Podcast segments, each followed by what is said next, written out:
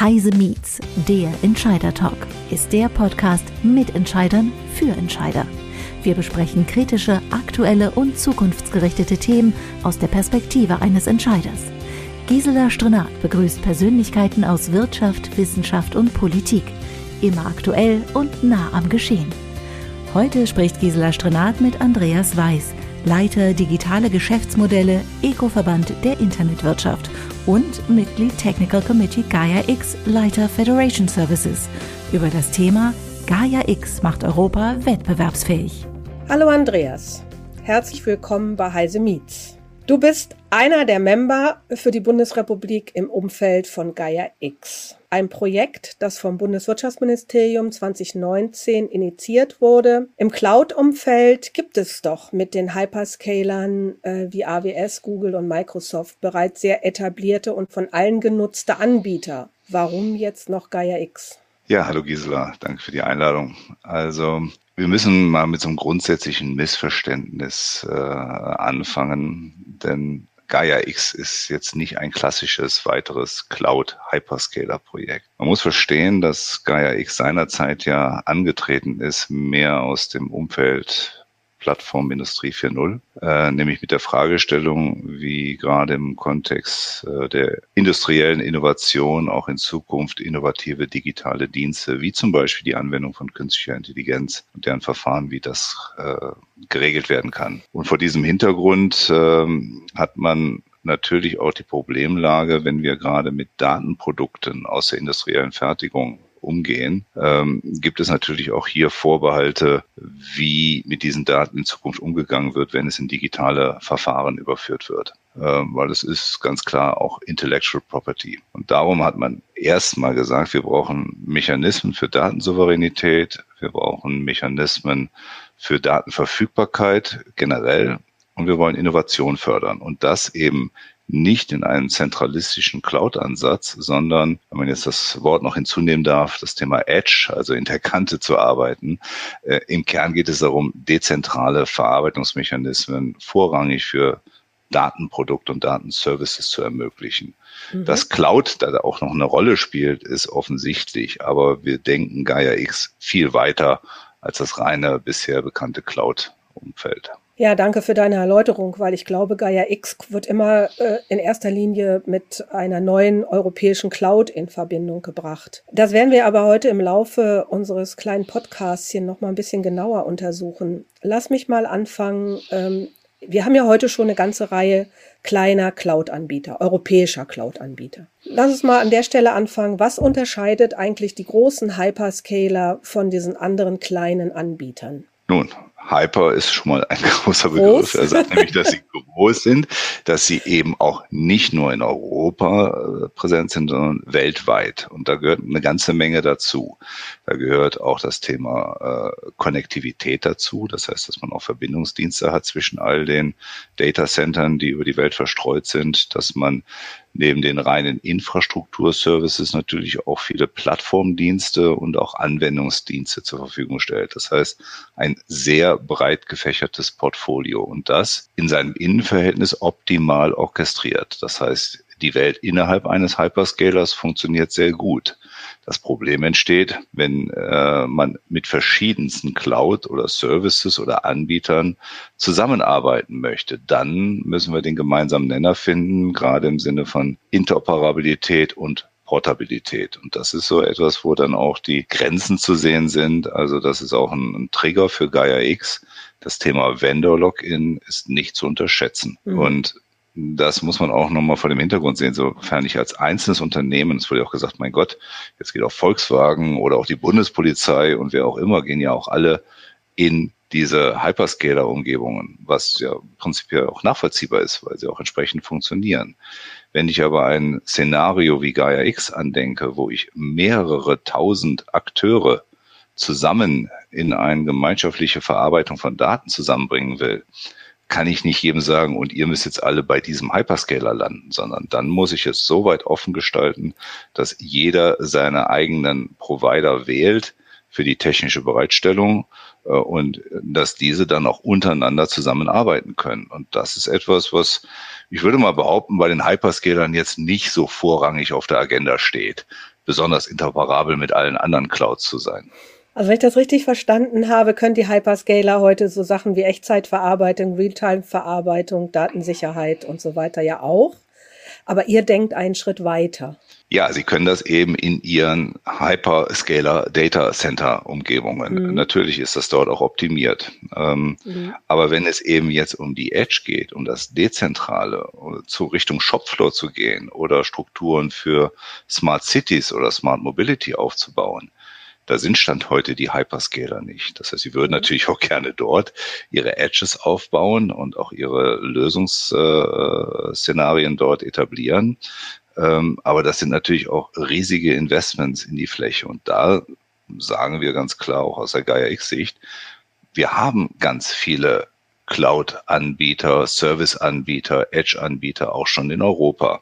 Das heißt, wir sprechen ja nicht davon, dass wir jetzt alles neu aufbauen müssen, sondern mit Gaia X wollen wir auch in erster Linie Bestandsstrukturen und Bestandsverfahren äh, äh, äh, zusammenführen, so dass wir nämlich das Zielbild von Gaia X im Sinne der gemeinschaftlichen Datenverarbeitung und Datenverwertung optimal unterstützen. Und das ist genau der Weg. Und das ist ein nicht einfacher Weg, um es auch mal so zu sagen. Ja, da kommen wir ja gleich noch drauf. Aber ich glaube, ein, ein anderes Thema, was wir in dem Zusammenhang auch diskutieren müssen, ist, ähm, die Hyperscaler sind ja im Moment sehr proprietär organisiert. Das heißt, wenn ich einmal bei einem gelandet bin, äh, dann muss ich auch äh, im Grunde genommen seine proprietäre äh, Oberfläche akzeptieren und äh, bin dann auch in dieser Oberfläche gefangen. Wie macht das Gaia X zukünftig? Wie ich schon eingangs sagte, gerade das Thema Interoperabilität ist ganz wichtig. Das heißt, wir haben einmal im Sinne der anzuwendenden Standards, wie zum Beispiel Portabilität von, äh, von Applikationen, was man zum Beispiel über Containerisierung erreichen kann, Kubernetes etc. wäre dort ein Weg. Das ist ein wichtiger Ansatz, äh, dass man die Portabilität auch von äh, Anwendungsverfahren ermöglicht in gewissen Grenzen. Dann haben wir die Frage der Identitäten. Für mich ein absolut wichtiges Thema. Wir haben hier in Europa die EIDAS-Verordnung und es sind sehr viele Initiativen, die Richtung Self-Sovereign IDs gehen, also das sogenannte SSI-Thema. Und ich finde, das müssten wir auf jeden Fall auch voranbringen. Föderierte Identitäten sind schon mal ein elementares Kriterium. Und das finde ich jetzt ad hoc auch nicht bei den Hyperscalern. Äh, vielleicht ein bisschen Anschlussfähigkeit, aber das in jeder Konsequenz umzusetzen, äh, das ist ein, ein großer Akt, äh, wo sich auch gerade die europäischen Provider auch bewegen müssen, äh, dieses Thema voranzukriegen. Ähm, ein weiterer Punkt ist, dass wir sehr im Kern auf Open Source setzen. Das heißt, wenn wir eine gemeinsame Basis haben wollen in diesen Technologien, dafür gibt es ja bei Gaia X die sogenannten Federation Services, dann brauchen wir auch nicht nur gemeinsame Standards, sondern auch gemeinsame Referenzimplementierungen, die zur Anwendung kommen können. Äh, und das sollte Open Source sein. Und so wurde es auch entschieden, dass wir jetzt eine ganze Menge von äh, Services für die Föderation von solchen Cloud Edge Infrastrukturen und Services ermöglichen und dass wir dort im Bereich der Identitäten, im Bereich der Katalogdienste und auch souveränen Datenaustausch äh, entsprechende Open Source Komponenten zur Verfügung stellen. Das sollen alle gleich nutzen können und jeder kann dann darauf anschließend seine eigenen, sagen wir mal, geschlossenen oder spezialisierten Anwendungsszenarien aufbauen. Mhm, also ihr seid Open Source im Verhältnis zu den anderen, die immer noch auf proprietären eigenen Betriebssystemen arbeiten. Nun habt ihr aber, ich muss noch mal bei den Hyperscalern so ein bisschen bleiben, mit Gaia X äh, den AWS, Microsoft und Googles dieser Welt nicht den Kampf erklärt, weil wenn ich mir eure große Anzahl an Mitgliedern anschaue, sind die ja dabei. Also jetzt müssen wir mal mit ihr und wir ein bisschen aufpassen. Ich bin ja hier als Vertreter des ECO-Verbandes. Ich bin kein offizieller Mandatsträger der Gaia X Association, wobei wir natürlich dort mitarbeiten. Das ist ein guten Grund. Ähm, als Verband vertreten wir natürlich im großen Maße auch die ganzen Infrastrukturanbieter und da gehören gerade auch die Hyperscaler dazu. Und ich finde es auch richtig, weil ähm, wenn wir wirklich Innovation fördern wollen, dann geht das nicht durch Protektionismus, sondern dann müssen wir auch die entsprechenden Akteure zusammen haben. Aber ich würde es mal sagen, auf einem Level Playing Field. Ähm, wenn wir also ähm, sagen, liebe Microsoft, liebe Google, AWS und äh, Alibaba, ihr seid auch, könnt dabei sein, finde ich das völlig richtig, weil sie auch technologisch viel bewegt haben. Äh, aber die Grundvoraussetzung ist, alles, was wir hier machen, ist offen, transparent und sobald es irgendwelche Tendenzen gibt, wieder technologischen Login zu fördern, wäre das etwas, was völlig gegen das Gaia X Zielbild arbeitet. Also setzt man sich zusammen an einen Tisch. Es gibt ja noch so ein paar andere Haltelinien bei Gaia X, dass man zum Beispiel sagt, das Board of Directors kann nur von Unternehmen besetzt werden, die äh, in Europa ihren Hauptsitz haben. Das ist also, sagen wir mal, das ist so der, die europäische Klammer rund um Gaia X. Und auch Großkonzerne können nicht mit beliebigen Ressourcen in die Arbeitsgruppen rein, sondern da wird eine entsprechende Balance permanent äh, aufrechterhalten. Äh, und das führt dazu, dass man eben auch auf Augenhöhe äh, diskutieren kann und auch die Spezifikation entsprechend erarbeiten kann. Äh, und so finde ich, ist zumindest ein angemessener Rahmen gefunden worden. Dennoch sehe ich es als notwendig, dass wir auch Gaia X in Shenzhen, in, in, in Dallas äh, oder auch in Rio de Janeiro möglich machen müssen. Und da sind unsere europäischen Cloud-Anbieter de facto heute nicht so präsent, um es mal so zu sagen. Das ist ein, eine, ein, ein schöner Übergang zu meiner nächsten Frage. Kannst du uns bitte die Organisationsstruktur hinter Gaia X erläutern? Es ist ein europäisches Projekt, äh, bei dem Frankreich und Deutschland federführend ist. Du hast eben schon unterschiedliche äh, Bereiche genannt. Äh, welche Unternehmen sind wie vertreten und in welcher Zuständigkeit? Also zur Organisationsstruktur aus dieser Initiative Gaia X, so wie sie in 2019 gestartet worden ist und sich dann auch in 2020 sehr beeindruckend entwickelt hat, wurde dann auch entschieden, dass gerade aus dem Umfeld der Initiatoren Deutschland und Frankreich jeweils elf Unternehmen äh, die Gründung einer Gaia X AISBL vorangetrieben haben, also Association Internationale Sans But also ein gemeinnütziger Verein im Brüssel. Ähm, das hat halt ein bisschen gedauert nach der äh, Eintragung im September, dass äh, dann auch der belgische König unterschreiben musste, die Satzung etc., so dass wir jetzt ab 1. Februar diesen Jahres auch einen offiziellen Verein haben, also genau diese Gaia X Verein in Brüssel, der eigentlich so der Mandatsträger für die Gaia X Idee ist. Ähm, drumherum haben wir natürlich immer noch so ein Ökosystem.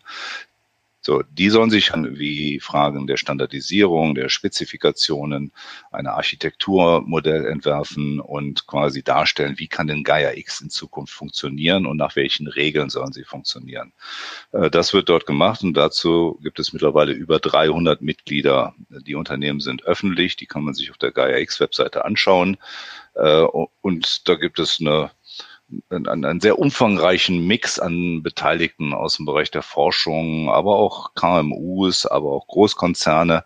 Ganz wichtig eben nicht nur die Anbieterseite, sondern auch sehr stark die Abnehmerseite vertreten. Unternehmen wie Volkswagen, BMW, EDF, äh, da sind also ganz viele, die eigentlich diejenigen sind, die Gaia X oder solche Dienste nutzen wollen. Und das ist ja auch ganz wichtig. Also da gibt es diesen Dialog. Und organisatorisch gibt es dann das sogenannte Board of Directors. Das ist quasi dann der Vorstand. Da sind 26 Personen gewählt worden, dann im Juli. Und darunter gibt es verschiedene Committees. Einmal Policies and Rules, also die geben, die diskutieren die, die Regeln. Also was heißt es, Gaia X konform unterwegs zu sein? Nach welchen Regeln muss man sich dort aufstellen? Dann haben wir das Technical Committee. Da geht es um die technischen Spezifikationen und die Vorgaben, wie Gaia X dann auch funktional aufzubereiten ist. Und dann haben wir noch das Data Space Komitee. Da geht es halt um diese ganze große manchmal auch abstrakte Diskussionen rund um Datenräume, weil, wie ich eingangs gesagt habe, kann ein Kernfunktion von Gaia X ist eben den Umgang, souveränen Umgang mit Daten zu ermöglichen. Äh, und da sind dann auch in den einzelnen Komitees gibt es Arbeitsgruppen und dort können dann die Mitglieder auch aktiv mitarbeiten. Drumherum haben wir dann auch eine Community über die sogenannten Gaia X Hubs. Die sind jetzt nicht formal eingebunden mit der, mit dem Verband, aber wir haben zum Beispiel in Deutschland den großen Gaia X Hub, wo sich mehr als zehn Domänen zusammenfinden, regelmäßig austauschen und über echte Use Cases diskutieren. Also eben nicht diese grundlegenden technischen Fragestellungen, sondern wo ist denn der Nutzwert von Gaia X? Was will ich, welches Problem löse ich mit Gaia X? Was muss passieren? Und es ist halt wichtig, auch diese Rückkopplung zu haben. Wo wollen die Unternehmen eigentlich hin im Umgang mit Datenprodukten oder neue Geschäftsmodelle entwickeln? Und inwieweit kann Gaia X hier Hilfestellung leisten, was die Grundlagenarbeit betrifft? Also habe ich das richtig zu verstehen? Gaia X ist jetzt nicht eine riesen Server- und, und Storage-Farm, sondern es ist ein Regulierungs- und Anbietergremium. Ja, also ganz einfach, Gaia X kann man nicht irgendwo kaufen an der Theke. Genau. Ähm, so, das ist nämlich auch eins der Missverständnisse. Wo ist denn jetzt die Preisliste von Gaia X? Am Ende sind es die Anbieter, die ihre Services anbieten und sagen, diesen Service habe ich aber jetzt Gaia X konform und ich mhm. Äh, habe mich äh, äh, darauf eingelassen, diese technologischen Vorgaben einzuhalten und äh, bin damit in der Lage, euch Dienste anzubieten, die in dem ganzen Gaia X Ökosystem kompatibel sind. Und das ist, glaube ich, eine dieser Kernaussagen, weil nochmal, Gaia X ist nicht dazu da, um drei Parteien zusammenzuschließen. Das können die heute einfach auch so machen. Setzen sich zusammen und sagen, so, jetzt, das ist die Technik, die wir nutzen, das ist der Anbieter und gut ist. Wenn ich aber, und dann nehme ich mal das Beispiel Catena X als eines der Leuchtturmprojekte im Bereich der Automobilwirtschaft, wo Unternehmen sich zusammenschließen, um mit mehreren tausend anderen Unternehmen, gerade aus dem Bereich der KMUs, äh, Daten auszutauschen und gemeinschaftlich Geschäftsmodelle, zum Beispiel im Bereich der Lieferkettenverfolgung, im Bereich CO2-Footprint Monitoring etc., wenn die sich dort zusammenfinden, dann brauche ich sowas wie Catena X, was offen gestaltet ist, aber was auch gerade im Umgang mit Daten souveräne Elemente hat. Ähm, denn ein, gerade wenn wir ein KMU einbinden, gesagt, heute mache ich was mit Catena X, morgen mit dem Datenraum Mobilität und übermorgen was mit Marina Space, dann wollen die ja nicht dreimal verschiedene Technologien zum Einsatz bringen. Also da brauchen wir genau diesen Harmonisierungseffekt. Ja, das, das wäre auch eine meiner nächsten Fragen gewesen. Hast du so ein paar Use Cases, so ein paar Beispiele? Catena X habe ich jetzt verstanden, ist ein Use Case, an dem ihr ganz aktiv für die Autoindustrie schon dran arbeitet. Dann hast du eben äh, in der Marina was erwähnt. Ich nehme mal an, das ist irgendwas im, im Hafenumfeld oder im Schifffahrtsbereich. Ja, da geht es geht's darum, um die Ostsee, um äh, mhm. alte Bomben, die dort vergammeln, äh, zu identifizieren mittels KI-Verfahren wo wir ganz viele verschiedenste Dateninformationen, Datenquellen benötigen, um zielgerecht äh, solche äh, Weltkriegsbomben aus dem Meer rauszuholen, bevor sie denn alles vergiften. Also es ist schon ein sehr wichtiges Projekt, eben mit konsequenter Anwendung von KI-Verfahren, um zu identifizieren, wo könnten dann jetzt eigentlich die äh, diese äh, Bomben verortet sein und wie kann ich sie zielgerecht mit welchen Technologien quasi heben und bergen, äh, um quasi die Umwelteinflüsse zu zu reduzieren, mhm. zu minimieren, was auch immer. Und da hatte ja das Bundeswirtschaftsministerium äh, ein, ein Use Case Wettbewerb ausgeschrieben, der so mit knapp 190 Millionen Euro ausgestattet ist. Äh, wir sind zum Beispiel auch in einem schönen Projekt Autowerkstatt 4.0. Da geht es darum, über Diagnosedaten mittels äh, äh zentraler KI-Auswertung eine Optimierung der Reparaturverfahren in den Werkstätten zu ermöglichen. Also wir haben in, äh, dann, dann im Financial-Bereich auch entsprechende Verfahren, dann im Healthcare-Bereich gerade da ein sehr komplexes Thema, weil Datenteilen ist ja gar nicht so en vogue. Es ist nahezu 100 Prozent verboten. Aber dann geht man so in die Verfahren Federated Learning. Wie kann ich anstatt Daten von A nach B zu schieben über Algorithmen äh, trotzdem Mehrwert aus, äh, aus, aus Patientendaten raus haben, ohne äh, direkt im Konflikt mit der DSGVO zu sein. Also das sind alles ganz verschiedene Use Cases. Äh, sehr, sehr spannend finde ich sogar. Und, und da kommen wir jetzt wirklich mal an die konkreten Potenziale, weil nochmal Gaia X kann nicht dazu da sein, um jetzt noch einen europäischen Hyperscaler zu basteln, äh, sondern wir sollten uns auf das Innovationsthema äh, kümmern. Wo können wir äh, die europäische Wirtschaft unterstützen, innovativ unterwegs zu sein und mit mittels KI, Industrial IoT, von mir aus auch Blockchain, wirklich neue Verfahren aufbauen, die uns uns voranbringen. Ähm, und da sind sind äh, ist Cloud nur ein Aspekt von vielen. Da höre ich jetzt aber raus, dass dieses Thema Gaia X ein, ein, ein Langlaufprojekt ist. Das ist jetzt nicht ein Projekt, wo jetzt sich jetzt mal 300 Unternehmen getroffen haben, irgendein Regelwerk machen äh, und dann lösen die sich wieder auf, sondern äh, habe ich das richtig verstanden? Ihr arbeitet äh, in, in diesen Gremien, die du vorhin erläutert hast, jetzt auch, auch langfristig weiter. Davon gehen wir hoffentlich mal, mal, aus. ähm, das ist kein Ding, jetzt haben wir mal Gaia X und dann ist es ja gut. Also ich glaube, das ist ein, ein, ein kontinuierlicher Entwicklungsprozess, äh, wo wir äh, äh, neue innovative Verfahren einbringen. Und falls ihr es mitbekommen habt, es gibt ja noch eine weitere äh, Initiative, dieses sogenannte IPSAE CIS, also Important Project of Common European Interest. Wir hatten sowas schon für äh, Wasserstoff oder auch für Batteriefertigung, äh, auch für äh, Mikroelektronik und jetzt gibt es das auch für Cloud Edge Infrastrukturen. Denn ähm, man kann ja mit Konzepten zwar ganz viel machen, aber am Ende müssen wir auch über die Physik reden. Äh, und ähm, wir haben ja diese absurde Situation, dass wir so viele Rechenzentren in Frankfurt haben, weil der DKIX eben dort präsent ist und latenzarme oder minimale, minimale Latenzen ermöglicht in der Kommunikation. Wenn wir aber in die Edge gehen, brauchen wir eigentlich für ähnliche Latenzkriterien, gerade beim Bereich Smart Mobility, auch einen Verarbeitungspunkt, der so im Umkreis von 80, 90 Kilometern rund um den Datenpunkt äh, steht. Das heißt, wir müssen in die Fläche gehen. Das sind Infrastrukturinvestitionen, einmal diese Edges aufzubauen und dann auch die Konnektivität zwischen diesen einzelnen Units auch zu ermöglichen. Äh, und dann sind wir wieder an den klassischen Themen, wo finden wir die passende Glasfaser oder die 5G oder 6G Anschlusspunkte. Wer betreibt diese Edges? Weil am Sinne, es müssten ja Shared Edges sein. Wenn jeder seine eigene Edge betreibt, dann ist es wie eine On-Premise-Verarbeitung auch recht teuer und exklusiv. Und da kommen wir in ganz andere Themenbereiche rein. also also alles hängt zusammen. Das so verstehe ich das letztendlich. Also es ist kein Einzelprojekt, sondern man muss das Projekt auch mit anderen Projekten, die parallel laufen, sehen. Absolut, absolut, ja. Okay.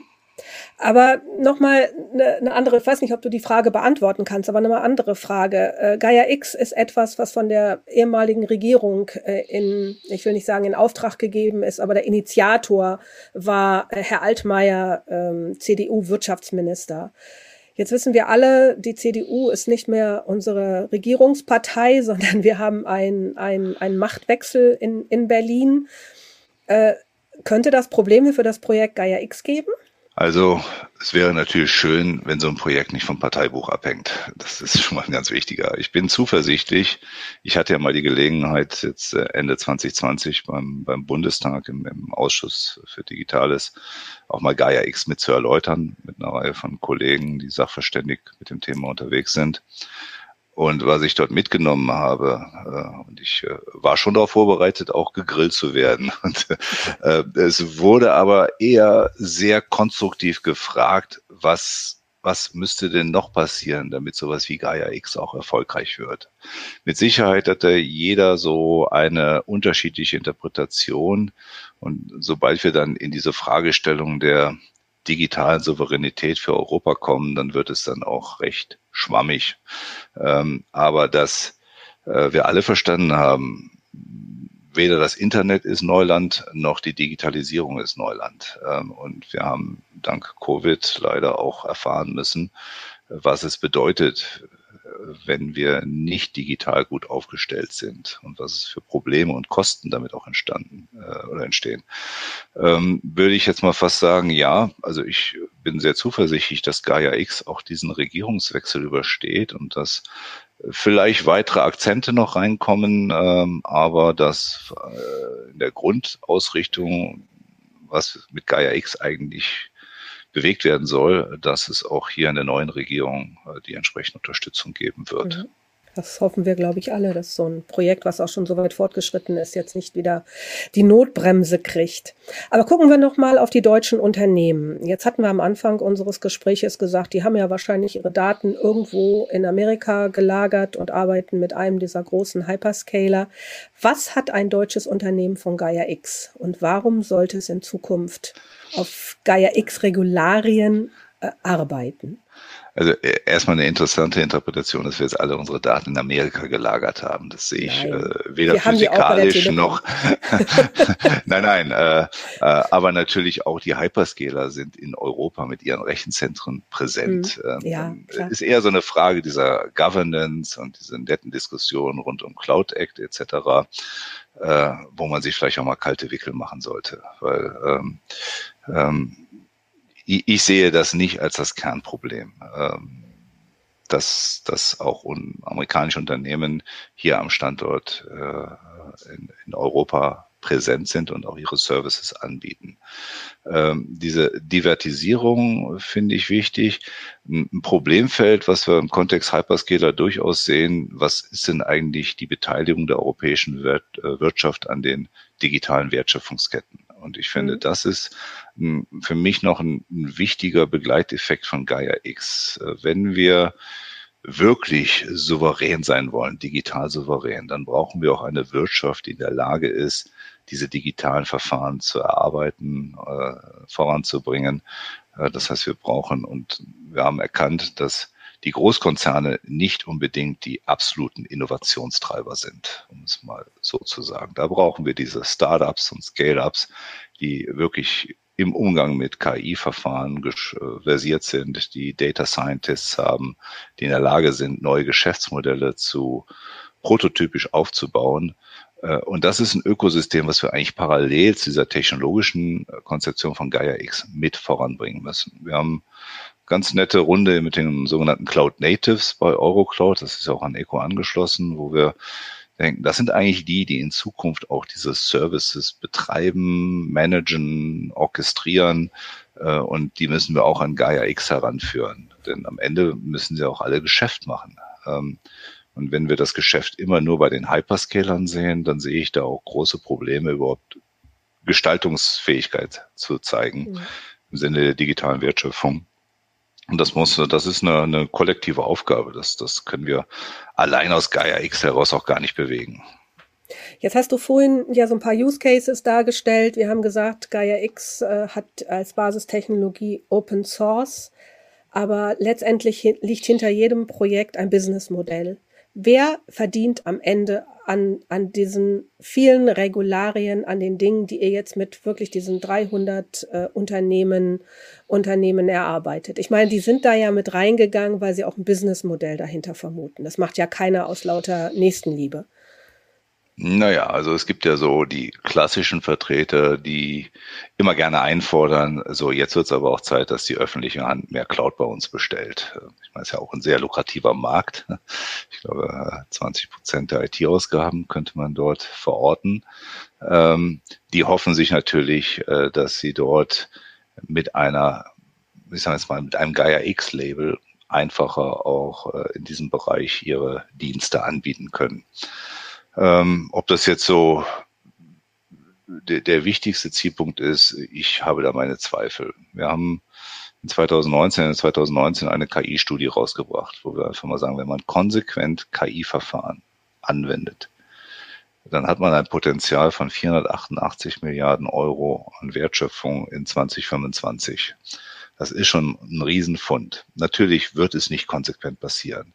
Was ich aber sehr spannend war, war, dass zwei Drittel der Wertschöpfung nicht durch die äh, neuen, für uns noch völlig unbekannten neuen Geschäftsmodelle entsteht, sondern durch Prozessoptimierung in den Dingen, die die Unternehmen sowieso im Griff haben, wo man eigentlich ein Riesenpotenzial hat, mittels Datenprodukten äh, entsprechende Wertschöpfung zu generieren. Das heißt, Gaia X bezahlt sich nicht dadurch, dass ich jetzt irgendwelche Rechnerkapazitäten von äh, verkaufe, sondern Gaia X muss ich dadurch bezahlen, dass ich in den Business Cases so viel Wertschöpfung generiere, dass es eigentlich völlig egal ist, was die Kosten dahinter betrifft, muss man ganz aggressiv also, zu sagen.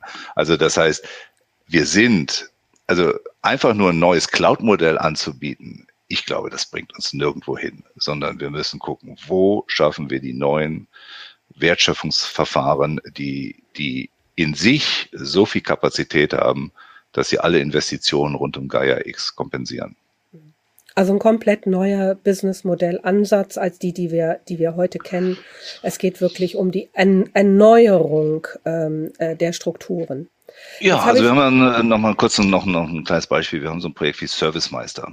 Ähm, da geht es darum, KI-Verfahren im Bereich des Service Managements zu nutzen. Da geht es darum, äh, da haben wir Unternehmen wie, wie Wirt, äh, die dann jetzt quasi Sensoren in ihren Bohrmaschinen haben und wenn da Auffälligkeiten sind, dann wissen die, oh, diese Maschine geht in einer Woche kaputt. Dann schicke ich dem Techniker doch lieber mal eine neue Maschine, bevor er dann da steht und zwei Tage ausfällt, weil er gar kein Gerät hat. Äh, das sind sehr triviale Ansätze, wo wir sagen, über, über Predictive Analytics, über Service Routing Management, also Ersatzteilversorgung, wenn wir da konsequent KI einbringen, bis hin der Techniker vor Ort, der mittels Chatbot oder Augmented Reality am Ende irgendwie auf jeden Fall Zugriff auf alle relevanten Informationen hat, um den Servicefall optimal durchzuführen, da ist ein Riesenpotenzial. Und das müssen die Unternehmen verstehen. Aber das wird nur funktionieren, wenn Unternehmen kooperativ zusammenarbeiten. Ich glaube, das ist mhm. die größere Hürde. Es geht nicht um Technologie. Mhm. Es geht darum zu verstehen, wenn wir gemeinschaftlich Daten nutzen und dort unsere Geschäftsoptimierungen schaffen, dann haben wir alle einen Vorteil. Und ich glaube, da ist die große mentale Hürde, die wir zu überwinden haben. Das das geht weder mit Technik noch mit Cloud noch mit irgendwas. Da müssen die Unternehmen wollen, da müssen die wollen, diese Veränderung auch für sich wollen und auch äh, es für sich im Griff haben.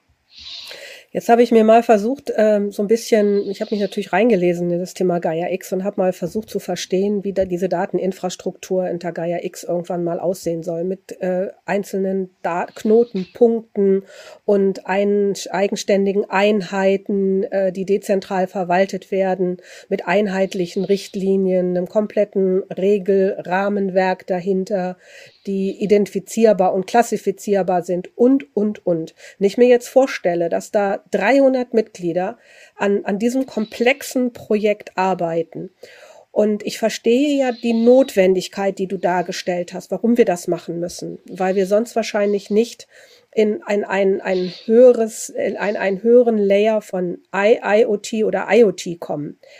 Jetzt mal ganz ketzerisch gefragt, Andreas, ist äh, Gaia X nicht eigentlich die Marketingmaschine für die Digitalisierung? So würde ich es ganz platt sagen, in 2020 war es genau das. Jetzt endlich mal okay. zu sagen, Leute, jetzt schaut mal, was eigentlich möglich ist. Und wenn ihr sagt, da sehen wir unsere Probleme, dann bauen wir euch jetzt die Lösungen, aber denkt parallel dazu, wo ihr eigentlich hin wollt.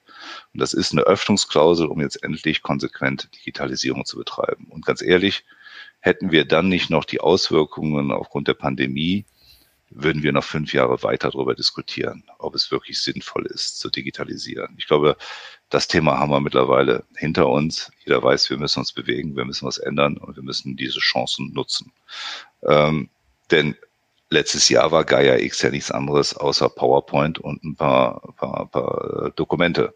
Ähm, jetzt gehen wir in die echte technische Implementierung rein. Jetzt werden, wird, wird Code geschickt. Wir jetzt, hatten schon einen Hackathon. Am, Im Dezember ist der nächste Hackathon. Wir vergeben gerade die, die technische Umsetzung der Federation Services. Die Spezifikationen liegen alle vor.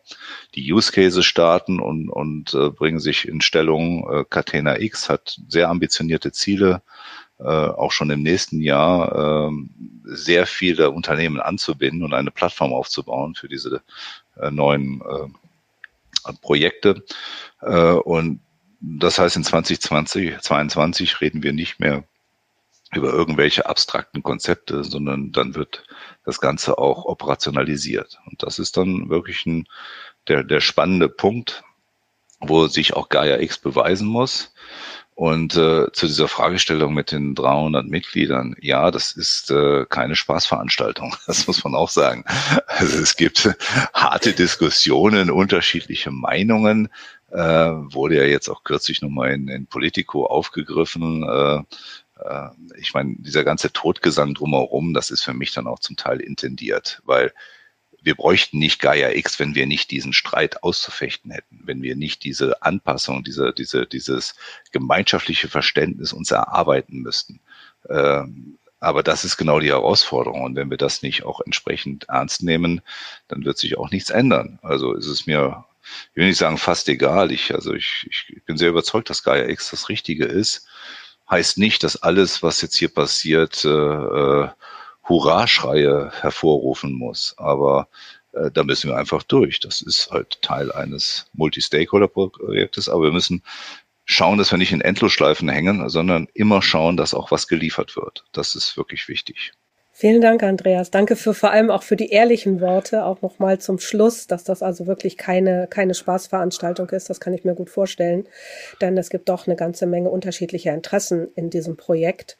Aber auf der anderen Seite, glaube ich, ist es auch ganz wichtig, dass wir dieses Thema äh, digitale Souveränität, deutsche oder europäische digitale Souveränität auch äh, ernster nehmen und im Thema Digitalisierung an sich, und da sind wir ja wirklich erst in den Anfängen, du hast ja vorhin ein paar Beispiele gebracht, einfach weiterzukommen. Also ich kann euch eigentlich nur das notwendige Durchhaltevermögen wünschen, was jetzt sicherlich notwendig ist, um dann die ersten Erfolgserlebnisse mit großen Projekten zu haben. Aber ähm, ich hoffe, dass mit diesem kleinen Podcast äh, jetzt auch verstanden wurde, dass Gaia X nicht äh, der nächste Cloud-Anbieter ist. Ja, also auch ich habe da jetzt nicht die letzte Weisheit, das ist auch ganz klar. Aber wir versuchen die Dinge zu bewegen, auch, äh, auch im Sinne unserer Mitglieder natürlich als Eco und Eurocloud. Ähm, und äh, man muss schon sagen, dass äh, die Regierungen durchaus erkannt haben, wir müssen da auch die Anschubhilfen geben. Also wenn ich mal all diese Förderthematiken zusammengreife, dann sind wir schon im, in höheren Milliardenbereichen, die hier auch investiert werden sollen, damit die äh, Wirtschaft hier auch funktioniert. Und Gaia X dient nicht dazu, eine deutsche oder eine europäische Souveränität per se zu erwirken, sondern digitale Souveränität für jeden möglich zu machen. Weil es sind ganz so viele Interessenten auch aus, aus, aus Japan, aus Südkorea, aus Indien, aus, aus Brasilien, die sagen, wir haben ja die gleichen Probleme für uns. Wäre doch gut, äh, wenn wir auch sowas, was ihr mit Gaia X anstrebt, das würden wir gerne auch bei uns nutzbar machen genauso wie GDPR auf einmal dann bei allen Unkenrufen eine, ein Exportfaktor wurde, äh, sehe ich auch eine Chance, dass es auch im globalen Kontext wirklich was bewirken kann, wenn wir die richtigen Akzente setzen. Hört sich jetzt hochtrabend an und vielleicht braucht es noch ein paar Jahre, aber die Zielrichtung ist, glaube ich, wirklich gut gewählt. Ja, vielen Dank und viel Erfolg weiterhin. Ja, herzlichen Dank auch für die Möglichkeit, das hier nochmal äh, über Heise mal mitteilen zu können. Gern.